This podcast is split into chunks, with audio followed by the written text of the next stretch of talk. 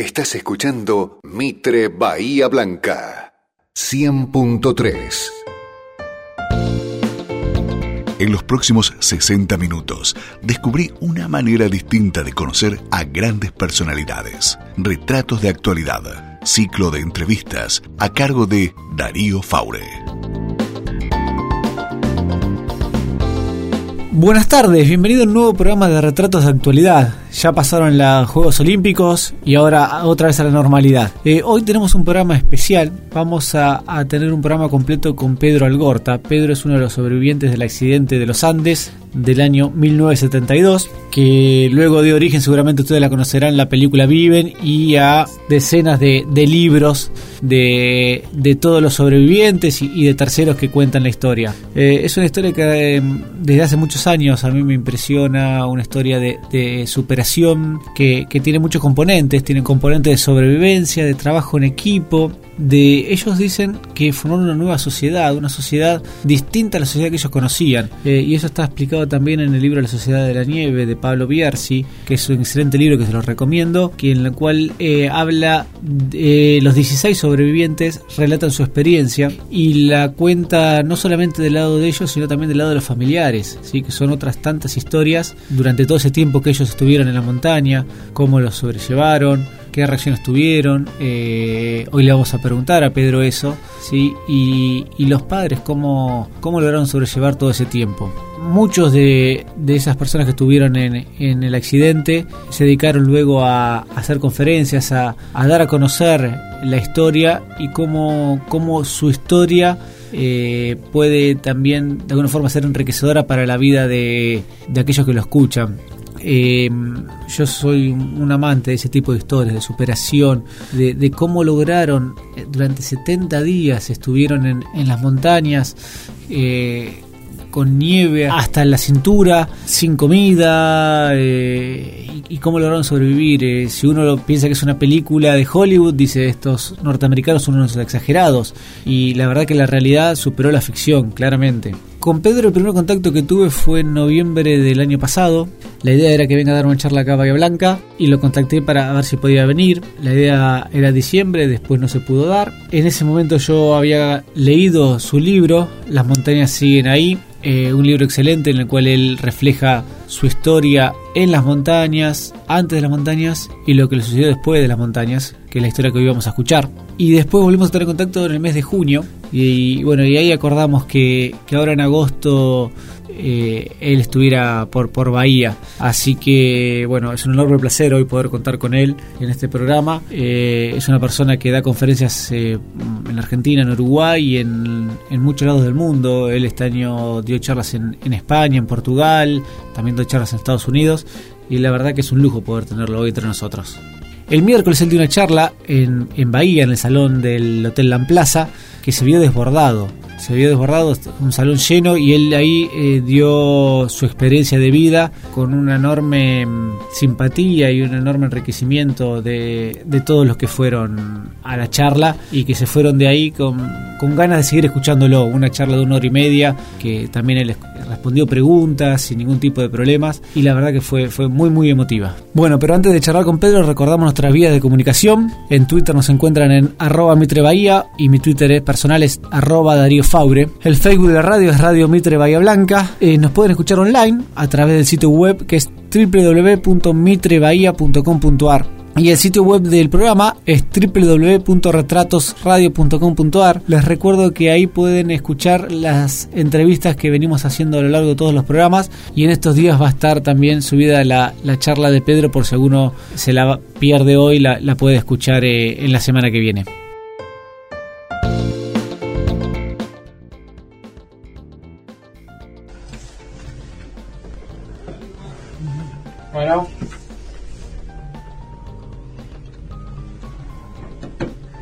Bueno, Pedro, muchas gracias por venir. Gracias a ti, Darío. Es un placer estar acá. Bueno. Pedro, ¿qué, qué te produce eh, transmitir lo que te ocurrió en el accidente y todo lo que viste después?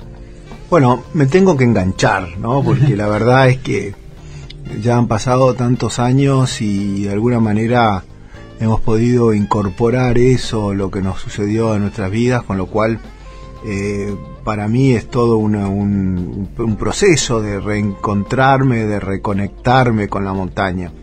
Pero una vez que lo hago surge con, fluidez y con, agrado, es decir, no es un tema que a mí me, me, cueste particularmente, sino todo lo contrario. Eh, tengo la montaña muy vivida, muy cerca y, y, bueno, y fluye, ¿no? Fluye, fluye porque lo que nos pasó allá fue, fue fuerte, fue importante y también porque a esta altura de la vida nos gusta contarlo, nos gusta recordarlo, nos gusta transmitirlo, pese a que, fue dramático, para nosotros fue una parte muy importante de nuestras vidas y, este, y nos hace bien hablar del tema. Vos estuviste muchos años sin hablar del tema, ¿no? Por lo menos en público. No, justamente, es decir, de a mí por muchos años el tema de los Andes fue un tema privado, tema en particular al cual yo no le daba demasiada atención y no entendía por qué a la gente le hubiese gustado o le hubiese interesado este, que yo hablara del tema. Así que para mí era un tema personal, lo guardé, lo metí en la mochila, lo dejé en un rincón y hice una vida normal, ¿no? Es decir, la montaña, gracias a Dios, no influyó, no apareció con, sus fantasmas y, me dejó hacer la vida que, yo tenía que hacer. Y bueno, y en algún momento, ya cerca de los 50, 55, me di cuenta de que, de que tenía algo para decir, de que valía la pena eh, empezar a hablar. Y bueno, y a partir de ahí eh, lo hago con, con, mucha, con, mucha, con mucho agrado, ¿no? Realmente me gusta hacerlo. Em, ¿En qué te cambió la vida y en qué no? Eh, yo le comento a la audiencia que eh, hace unos meses leí Las montañas siguen allí, que es el libro que escribió Pedro. Entonces, ahí en una parte, corregime Pedro si, si estoy equivocado, vos decís, digamos, de que no estás tan seguro que tu vida hubiese sido diferente si no hubiese ocurrido el accidente en, eh, en un montón de cosas, ¿no? Sí, bueno, eso en realidad yo no lo puedo saber, porque la vida sin la montaña yo no la viví, mi vida es una sola, con lo cual lo que hubiese pasado si no nos hubiésemos caído en los Andes nunca, nunca lo sabremos. Eh, pero mi vida no es tan distinta de la vida de, de, de que tienen mis hermanos o los hermanos de los que murieron en los Andes, este, es una vida en ese sentido muy similar, con, otras montañas, con otras valles, con otras dificultades, em, y donde lo importante nuestro es justamente haber podido reconstruirnos y poder hacer una vida normal. Eso yo creo que en definitiva, después de todo, después de los sufrimientos y después de las cosas que nos sucedió, el hecho de que hayamos podido vivir vidas normales, los 16 que salimos de los Andes, es de alguna manera nuestro, nuestro principal activo. Eh, ¿y, qué puede decir en qué te cambió realmente el accidente? a ver, en esto realmente me cambió enormemente. Imposible de saber. Imposible de saber, imposible de decir. A mí me gustaría tener tres o cuatro eh, eh, ideas así básicas que estoy seguro que te encantarían y a la audiencia le servirían mucho, pero la verdad es que yo no lo puedo saber. No lo puedo saber porque yo era sensible, era inteligente, más o menos, este, era, era un chico con mis inquietudes, eh, preocupado por las cosas que pasaban, preocupado por la familia, preocupado por el país, este, con una gran eh, convicción de que lo que transformaba el mundo era el amor, y bueno, y cuando salí de los Andes salí igual, ¿no? Este, quizás con un poco más de urgencia para vivir, ¿no? Quizás con más decisión de que, de que, de que tenía que dejarme de muchas pavadas que tenía en la cabeza en aquel momento y aplicarme más y, y bueno, y concretamente a los pocos meses o al año me casé, empecé a tener hijos, empecé a trabajar y bueno, y todo aquello quedó atrás. Ahora, yo no puedo decir que haya hecho eso porque mm, tuve el accidente de los Andes, no puedo decir que me haya casado porque tuve el tema de los Andes, ni mucho menos, de que haya tenido un cambio en, mi vida estudiantil o lo que sea, porque tuve la decir, no, era un parte de mi proceso normal de maduración que se fue dando y este y ahí estuvieron los Andes, ¿no? A ver, Dicho esto, algunos de mis compañeros eh, te dicen que sí, que los Andes les enseñaron que lo importante de la, que es la familia, lo importante que es el amor, lo importante que hay un montón de cosas. Yo te digo, yo estoy de acuerdo con todo eso, que lo importante es eso, pero ¿sabes qué? Yo ya lo sabía antes, ¿entendés? O sea que en ese sentido no no puedo decir que me haya que me haya cambiado antes. ¿Por qué crees que después de tantos años, 44 años, Fa, 44 años ya. ¿Cómo pasa el pasa tiempo? el tiempo, ¿eh? ¿eh? La historia sigue interesando tanto. Bueno, es una historia única, es una historia de sobrevivencia muy especial, donde los sobrevivientes están vivos. No es la única historia de sobrevivencia que hay en el mundo, pero sí claramente una de los pocos contemporáneas, ¿no es cierto? Nosotros somos contemporáneas. Y la verdad es que sobre todo en, Uruguay y en Argentina lo nuestro se vivió mucho y entonces eh, los mayores este, se acuerdan y me dicen, yo Pedro, el día que ustedes aparecieron estaba haciendo tal cosa y la gente se acuerda, como yo me acuerdo el día que el hombre llegó a la luna, bueno, la gente se acuerda del día que aparecimos nosotros y eso obviamente es muy emotivo. Pero de todas maneras, este, lo nuestro es una historia de trabajo y de superación y de enfrentar desafíos iguales que los que enfrentan la gente en todos los días, ¿entendés? Entonces, cuando la gente enfrenta sus desafíos se acuerda de nosotros o nosotros le hacemos acordar a sus propias montañas, a sus propias cordilleras y de alguna manera contribuimos a que la gente reflexione y sienta de que bueno, de que ellos también van a poder con las montañas, porque y en definitiva nosotros no hicimos nada raro, nosotros hicimos lo que cualquiera en nuestro lugar hubiera hecho, que es trabajar para sobrevivir. No estoy tan seguro tampoco. No, no, no, yo estoy totalmente seguro de que, que dadas las condiciones de edad y de salud que teníamos nosotros, eh, cualquier grupo humano parecido este, hubiese hecho lo mismo. Yo no sé si hubiese salvado o no, porque en ese sentido imposible saberlo imposible saberlo. Nosotros repitiendo la historia no sé si hubiésemos salvado o no así que no no no lo sabemos. Pero que estoy seguro que hubiesen trabajado duro para salir de los Andes como nosotros trabajamos duro este no tengo la menor duda. Hablando de, trabajar duro en esos días sí em, hace un par de años dos tres años Pablo Bierzi escribió la Sociedad de la Nieve mm. lo cual eh, junta los 16 relatos de ustedes. Sí, es un libro fantástico. Es un libro fantástico. Eh, y ahí dice, digamos, que ustedes formaron una sociedad distinta a la sociedad que conocían hasta ese momento. Bueno, lo que pasa es que todo grupo eh, tiene que adaptarse a las circunstancias que vive. Nosotros éramos una delegación de rugby, éramos un grupo de gente acompañando un equipo de rugby con todas nuestras reglas, con nuestras normas, con, con las cosas que se podían hacer, las cosas que no se podían hacer con nuestras figuras de autoridad, con todo, teníamos un capitán del equipo que era el que mandaba, en fin, e-, éramos un grupo eh, muy organizado para ir a jugar un partido de rugby y acompañar a, los rugbyers. Un día, ves que en un momento que nos caímos en los Andes y que de enfrente ya no teníamos un equipo de rugby, teníamos la montaña, el grupo cambió. El grupo cambia, las circunstancias cambian, el, desafío es totalmente distinto y nos tuvimos que poner a trabajar y en ese ponerse a trabajar obviamente desarrollamos una, nueva un nuevo grupo, un nuevo donde había personas de que ya no eran tan importantes, otros que fueron mucho más importantes.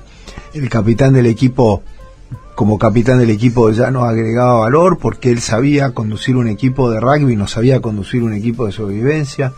Y ahí hubo distintas personas que con sus errores, con sus pruebas, con sus corajes este, muy, muy manifiestos, bueno, ellos dieron un paso adelante y se hicieron cargo. Entonces es claramente una sociedad distinta, un grupo distinto que se estructuró para enfrentar el desafío que estábamos este, en ese momento encarando. Ahí vos cuando hablabas del capitán también un poco, que vos lo hablás también en el libro, la diferencia entre autoridad y liderazgo. Bueno, sí, eso es una cosa que yo la tengo muy clara. Este, una cosa es, la autoridad y en general la autoridad formar que tiene de alguna manera el objetivo de, dirigir, de proteger y de ordenar en circunstancias conocidas, en circunstancias conocidas donde de alguna manera las respuestas este, están, están a la mano. Pero cuando lo que hay es incertidumbre, cuando uno no sabe qué es lo que está pasando, cuando uno no sabe cómo resolver, cuando uno no tiene ninguna respuesta, bueno, ahí aparecen los verdaderos líderes, que no son los que dan las respuestas, sino los que hacen que el grupo trabaje para conseguir las respuestas, ¿no? Y bueno, y en ese caso nosotros hemos tenido muchísimas muestras de liderazgo, eh, a veces encaradas por los jefes y eh, con las figuras de autoridad y a veces encaradas por, por diversas personas que con una pregunta, que con una reflexión, que con una actitud, con un ejemplo, bueno, iban marcando el camino e iban mostrando cómo había que ir desafiando la montaña y los peligros que teníamos en ese momento. Cuando hablan de incertidumbre, ustedes los primeros días pudieron reconstruir una radio, la cual estaban más o menos atentos a las noticias, hasta que se enteraron que no los iban a buscar más. Así es. Eh, ¿Cómo hacían para sobrellevar el día a día ante esa incertidumbre? de qué es lo que iba a pasar al día siguiente, porque no estamos hablando de acá los meses o al año, al día siguiente. Bueno, de dos maneras. Por un lado era, mirábamos el, mediano a largo plazo pensando que de ahí íbamos a salir, ¿no? Y que para salir teníamos que trabajar y estar vivos y bien y sentirnos bien todo el tiempo, estar permanentemente atentos y enfocados en lo que hacíamos. Y por otra parte, lo más importante era lo que estaba pasando en ese momento, el día. Este, estar bien ese día, sobrevivir ese día, sentirse bien ese día era lo más importante. ¿Qué iba a pasar mañana? No lo sabíamos, ¿no? Y entonces, este, si queríamos este, tener alguna posibilidad de, salir, teníamos que estar bien en ese momento, ¿no? Y eso es lo que te ayuda, en definitiva, a sobrellevar la adversidad, a, sobrellevar la incertidumbre. La incertidumbre este, que, que, nos, que nos interroga, que nos angustia. Bueno, la respuesta a la incertidumbre es el presente, es decir, este, hoy estoy bien, hoy estoy vivo, hoy, hoy vale la pena vivirlo. Mañana no sabemos, mañana Dios proveerá, mañana hará frío, mañana hará calor, no, no, no, no, no sabemos qué va a pasar. Entonces, lo importante es estar bien en ese momento. Y bueno, y si estaba bien en ese momento, qué sé yo, lo que pasara mañana era un problema eh, de, mañana, ¿no? Claro. Eh, cuando ustedes se enteraron de que habían llegado los dos compañeros que habían emprendido el, el, camino en búsqueda del auxilio. Eh, ¿Vos te acordás lo que sentiste ese momento? Bueno, fue, eh, fue muy emocionante, eh, pero fue una emoción que duró poco, porque era un llamado a, a, ponerse a trabajar, a preparar el rescate, ¿no? Eso que inmediatamente nos pusimos a trabajar, a organizar una, una cruz para, para que nos vieran, eh, una cruz de, en la nieve, ¿no? Es decir, caminábamos, caminábamos y hacíamos con nuestros pasos una, una zanja para que el sol reflejara y se viera en una sombra y nos vieran en el helicóptero desde la altura. Eh, nos pusimos a hacer un montón de cosas.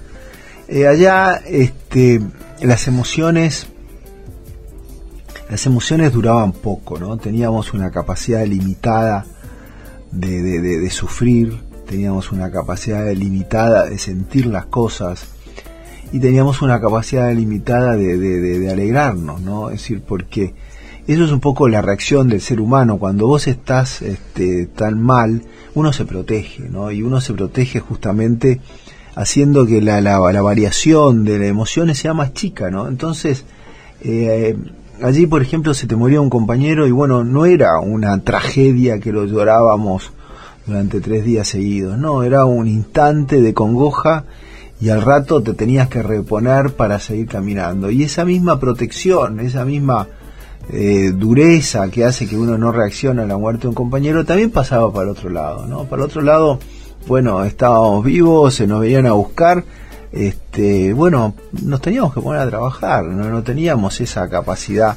Así es como vuelve la gente de, la, de las situaciones muy extremas. La gente de las situaciones, de las situaciones bien extremas viene, viene, viene frío, viene este, sin esa variabilidad emotiva que hoy tenemos, ¿no? Y hoy, hoy a veces sufrimos más y este, y nos alegramos más. Es decir, cuando uno se alegra más tiene mayor capacidad de sufrir y cuando uno está restringido, bueno, como que el patamar se achicó y este y tenés misma variabilidad. Eh, he leído varios libros de, del accidente Y lo que me llama la atención, si bien no lo dicen en forma directa, o por lo menos me pareció no, no, no leerlo, eh, ustedes han tenido primero el accidente donde se estrella el avión y después a los 16 eh, días puede ser el alud. Sí, a los 18 días. 18 días, sí. Y a veces es como que le dan mayor importancia ¿sí? a la luz ¿sí? que al accidente del avión en sí mismo. O sea, esa es la sensación que a mí me da después de, leerlo. Mirá, qué casualidad, qué curioso. Bueno, eh, lo que pasa es que eh, nunca había reflexionado eso, pero es cierto, porque en mi caso personal, por ejemplo, del accidente, del accidente, yo no puedo reconstruir todo lo que pasó. Es decir, tengo la memoria de alguna manera bloqueada, este, tengo algunas sensaciones, tengo algunas imágenes que se me mezclan con las películas que hemos visto, ¿no? Y este, pero si me preguntas en qué asiento estaba yo, dónde estaba sentado, eh, no lo puedo saber. ¿eh? Incluso estoy, tengo imágenes hasta confusas y contradictorias sobre el tema del accidente, con lo cual eh, no, no, lo sé. En cambio de la luz que tuvimos a los 16, 17 días, de eso me acuerdo todo, ¿no? De, me acuerdo me acuerdo lo que sentimos, este, dónde estaba, lo que sentí que me estaba muriendo, todo ese tipo de cosas las, las tenemos mucho más frescas. Eh, porque vos ahí estuviste cerca de la muerte. Sí, ahí estuve a punto de morir. Seguramente cuando se cayó el avión también, pero, sí, está bien. no me acuerdo. Ahí sí recuerdo que estuve a punto de morir, que, que, sentía que, me, que estaba tapado por la nieve que pude inflar mi estómago, mis pulmones y generar un espacio entre la nieve y, mi cuerpo, continuar respirando hasta que la nieve se congela y empecé a quedarme sin aire y cuando me estaba yendo uno de mis compañeros me saca la nieve de la boca y vuelve el aire a mis pulmones y ahí vuelve la fuerza y la gana de seguir luchando para vivir. Pero bueno, eso sí lo tengo muy, muy vívido, muy claro. En cambio, el momento del, del accidente este, eh, eh, está más confuso, más oscuro. Cuando se enteraron de las noticias, tu padre fue a Chile. Es la noticia de que estaban vivos, o por lo menos que había aparecido un grupo de sobrevivientes que todavía no se sabía quién era.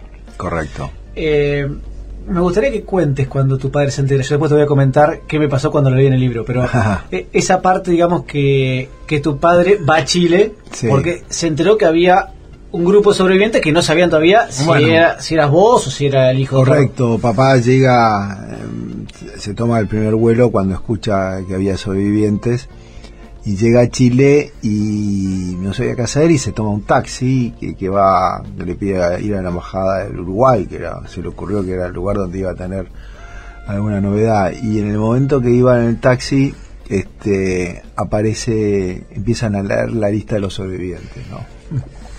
y este y bueno entonces empiezan a, a, contar y, empiezan a dar los nombres y, me dan, dan, mi nombre no y eso se, me emociona. Es que si te hago emocionar justamente ¿Eh? yo te comentaba que esta parte del libro yo la leí en un avión. Ah, estaba en un avión por trabajo iba solo sí sí. Y estaba leyendo esta parte y me largué a llorar Mira vos. La persona que está al lado me debía mirar como diciendo, pero me largaba a llorar, no era que, que los ojos brillosos, me largaba a, llorar. Vamos a terminar llorando todos acá. no, y bueno, y entonces empieza a escuchar este la, la, lista y bueno, y me mencionan a mí, entonces papá este no, no podía hacer nada y lo abrazó. Este al taxista. Al taxista diciendo, bueno, este confirmo que que mi hijo está ahí. Y bueno, y ahí mismo le dijo al taxista que nos llevara hasta, hasta San Fernando, este imagínate como una gran alegría, este, bueno, de que se iba a reencontrar conmigo. Que el taxista no quiso ni cobrar, el taxista se compenetró en la alegría. Lo que dicen es que bueno, que el papá lo llevó y imagínate, una cosa es un viaje entre el aeropuerto y la embajada y al final lo estuvo llevando a San Fernando, que son como dos, 300 kilómetros y, este, y bueno, no sé quién será ese, ese taxista, nunca nunca supimos, pero bueno, él fue testigo de, de, la alegría que recibió mi padre cuando escuchó la noticia de que estábamos todos vivos, ¿no? Porque esa es otra realidad, además de ustedes que estaban ahí en las montañas pasándola feo, ¿sí? También estaban pasando feo los familiares y amigos de ustedes. Pero fíjate que, es decir, hacía tiempo no me emocionaba y realmente tu, tu recuerdo sobre esta, esta, esta anécdota de mi padre este, es muy emotivo.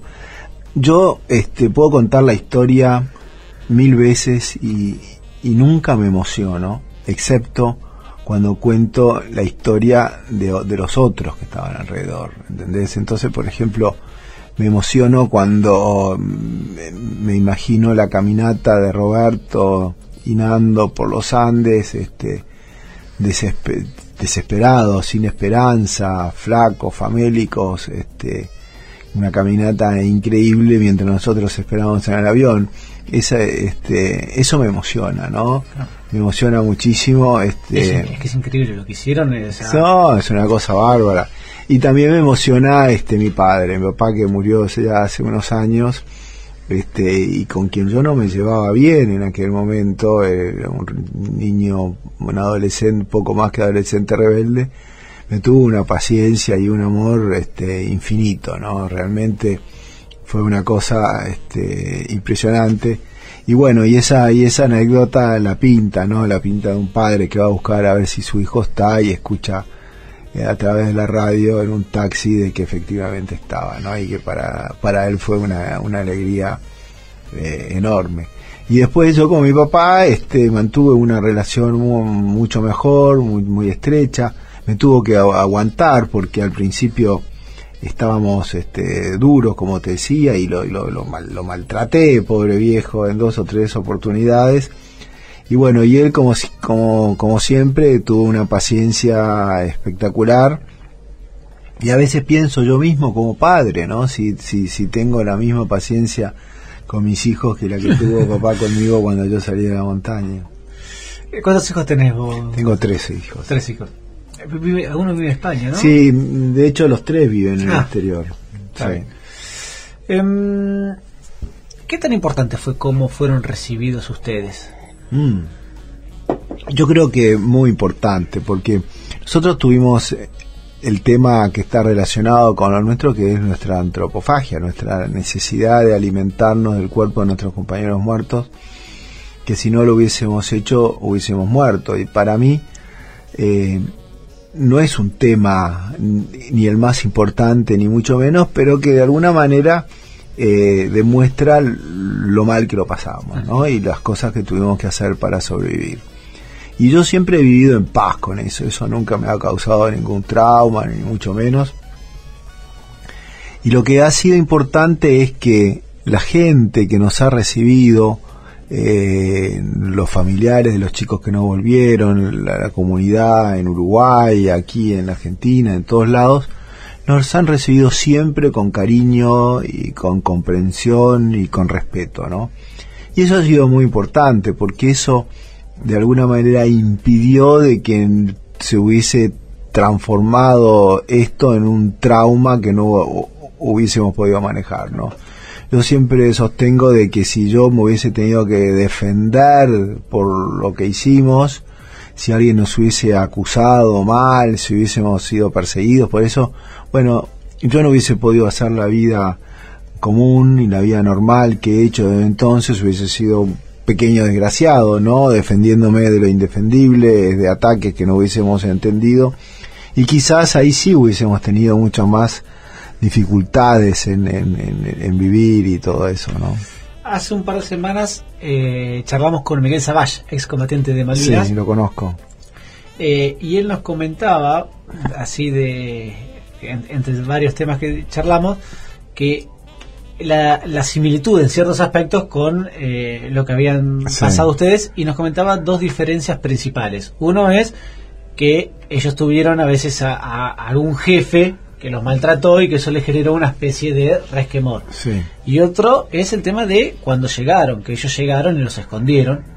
Y que eso, eso le dolió muchísimo. Y claro, eso es, yo te diría que es, que es muy importante, es decir, este, el hecho de que la, volvieron en un momento complicado y la comunidad no los recibió como los héroes que, que son, obviamente eso genera conflictos que hasta el día de hoy los vivimos y en ese sentido yo estoy totalmente convencido de que, que, la forma como uno recibe una persona que ha sucedido, que ha atravesado una situación traumática es, es, crucial para que ese incidente no se transforme en un trauma que después lo, lo afecte. Entonces, yo creo que, que, escuchar, comprender y dar mucho afecto es, lo fundamental, ¿no? Sí, sí, sin duda.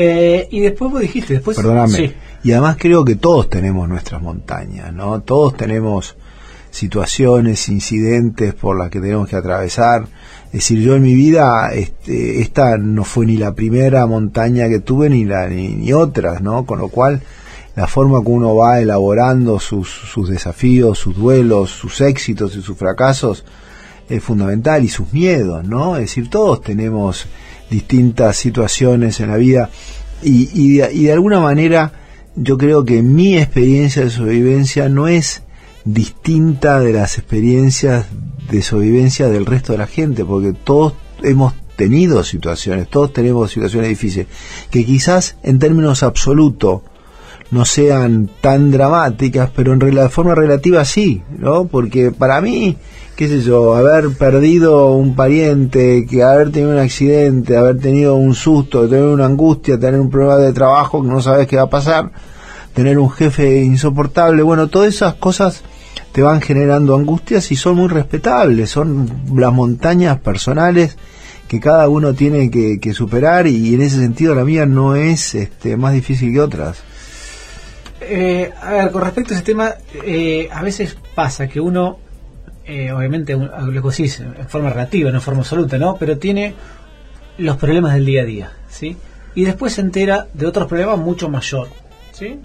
Un fallecimiento o una enfermedad, y y uno dice, yo me hago problema por esto y mira esta persona el problema que tiene. Ahora pasan dos días y volvemos a que nuestro problema nos, nos acuse igual que... Eh, o sea, es como que no comparamos los problemas y, y nuestro problema nos hace muy mal. Bueno, es que... Que quizás, discúlpame, que quizás eh, yo pues bueno, lo que ustedes vivieron es una forma así, bueno, mm, no me hago tanta mala sangre por otros problemas, pero parece como que no es así, como que el ser humano eh, bloquea eso y, toma los problemas con una gravedad que a veces no lo son. Bueno, es que, que así, así, así somos y así es la vida y bienvenido que sea así. En ese sentido, cuando me preguntás en qué me afectó, qué aprendí y, y qué sé yo que aprendí, ¿entendés? Y este y volvemos a caer con las mismas piedras, a tropezar con las mismas piedras y, nos levantamos y volvemos a tropezar. Eh, yo no puedo decir que, que me cambió la vida, que, que, soy una persona totalmente distinta a la que iba a ser, porque esa es la base de la resiliencia, la base de nuestra capacidad de recuperación y de volver a vivir vidas normales, es que aprendemos poco, son las dos caras de la misma moneda. Si aprendiéramos mucho, si tuviéramos esos incidentes así absolutamente salvadores, incidentes sanadores que nos cambian la vida, bueno, la vida sería mucho más fácil, tendríamos que ir a, ir a buscar esos incidentes. Y no es así, la vida es construcción diaria, avanzar todos los días, dar un pasito en falso, otro bien, en fin, así es como vamos avanzando, así es como se nos van presentando los problemas. Este, con lo cual no hay este, momentos este, que te cambian de un lado al otro. No, son todos procesos, todo, todo toma tiempo, ¿no? Y, bueno, y, así es la cosa. Eh, después del accidente, vos ya te casaste, estudiaste, hiciste un MBA en Estados Unidos. Sí. Hiciste una vida empresarial más que importante. Sí. Em, ¿Cómo se puede extrapolar a la vida laboral la experiencia, ese tipo de experiencias?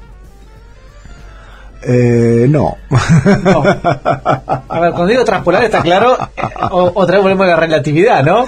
No, no, mira, lo nuestro es decir, se, puede, se pueden sacar conclusiones, se pueden extraer lecciones, este, de hecho, yo en mi libro me atrevo a sacar algunas conclusiones que tienen que ver después con, con, la vida comunitaria, de la vida laboral, de las relaciones interpersonales, de la, diferencia entre autoridad y liderazgo y todo ese tipo de cosas.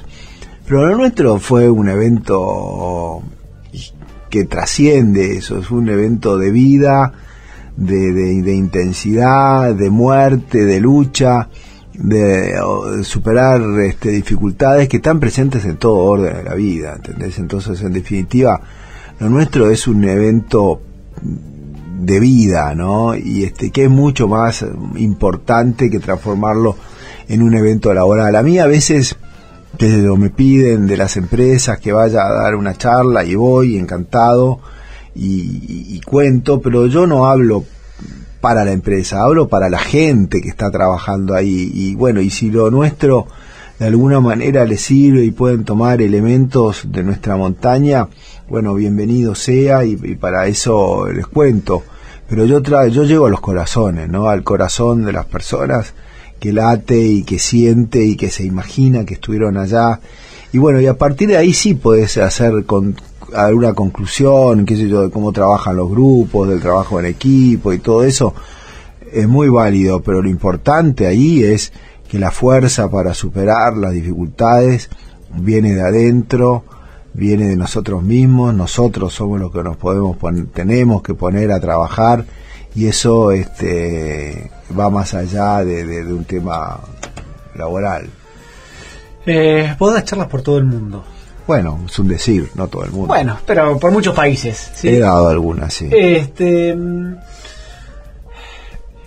¿Qué es lo que recibís de la gente que va? O sea, porque vos le transmitís algo a la gente y obviamente tenés un feedback con respecto a eso. Bueno, lo que recibo es, es, es, eso que siempre hemos recibido, que nos hace muy bien, que es el cariño, la comprensión y el afecto. Eh, uno cuenta la historia y la veo a la gente que me sigue muy atentamente, poniéndonos en su, lugar, poniéndose en nuestro lugar. Y, y, siempre al final la gente se me acerca y me estrecha la mano y me da un abrazo este, me abraza, ¿no? Y este, y recibo cariño y recibo comprensión y, bueno, todo este tipo de cosas, este, son universales, ¿no? Es decir, en todos lados que hemos ido pasa lo mismo. Eh, en ocasiones, este, enfrento públicos que parecen ser más difíciles, más hostiles, que me cuesta al principio digo, ¿qué a estos qué les voy a decir? ¿Cómo les voy a entrar? Este, ¿En qué estado están? Y, y bueno, y una vez que me, que me suelto, que me pongo a hablar, que les cuento qué hacía yo, este, cómo vivíamos en la montaña, las cosas como hemos sucedido, inmediatamente el, el, ambiente se afloja y la gente se predispone para, para escucharme a mí o a cualquiera de mis compañeros con, con toda tranquilidad, porque porque no, no, no nos creemos el, centro del mundo, ni mucho menos, simplemente contamos lo que nos pasó y eso este, tiene mucho efecto. Cuando uno habla con el corazón en la mano y cuenta su historia, este, realmente, realmente llega, ¿no? Que, de eso se trata. ¿Y, a vos qué te gusta que se lleven de esas charlas? ¿Cuál es el, eh, el, objetivo tuyo cuando vos decís, bueno? Bueno, a mí, yo lo que yo lo que busco en las charlas es este es este yo sentirme bien, ¿no? Y contar la historia y, y, si en algún momento surge alguna situación incómoda, bueno, yo no la disfruto, ni mucho menos. Eh, yo me doy cuenta que entrego, pero yo no lo hago para entregar, lo hago porque a mí me gusta hacerlo, ¿entendés? Y, contar la historia y esta charla que hemos tenido acá, que me he sentido maravillosamente bien y que me has hecho llorar, que no todo el mundo lo consigue, pero me ha gustado mucho, me ha aflojado, me he sentido muy bien y en la medida que, que la gente que le escuche le sirva algo, bárbaro, pero en ese sentido yo no soy un gurú, no soy un tipo que predica, no soy un tipo que tiene cuatro o cinco ideas que la transmite para que a los otros le haga bien. No, yo cuento mi historia, mi historia personal, ¿no? Y este, y bueno, y la gente me escucha, ¿no? La gente me escucha y toma de ahí algunas cosas donde creo que lo más importante es ponerse en nuestro lugar y pensar de que cada uno hubiese hecho lo mismo, ¿no? Y que cada uno tiene sus propias montañas y que de la misma manera como nosotros pasamos la nuestra, cada uno puede con la suya, ¿no? Y en la medida de que que eso suceda, que yo pueda contar mi historia y que la gente se ponga en, nuestro, en mi lugar, este, yo me siento muy bien. Bueno, bueno Pedro, te queremos agradecer muchísimo. No, gracias a vos, Darío, ha sido un placer. Bueno, realmente. Muchas gracias, ¿eh? Muy bien.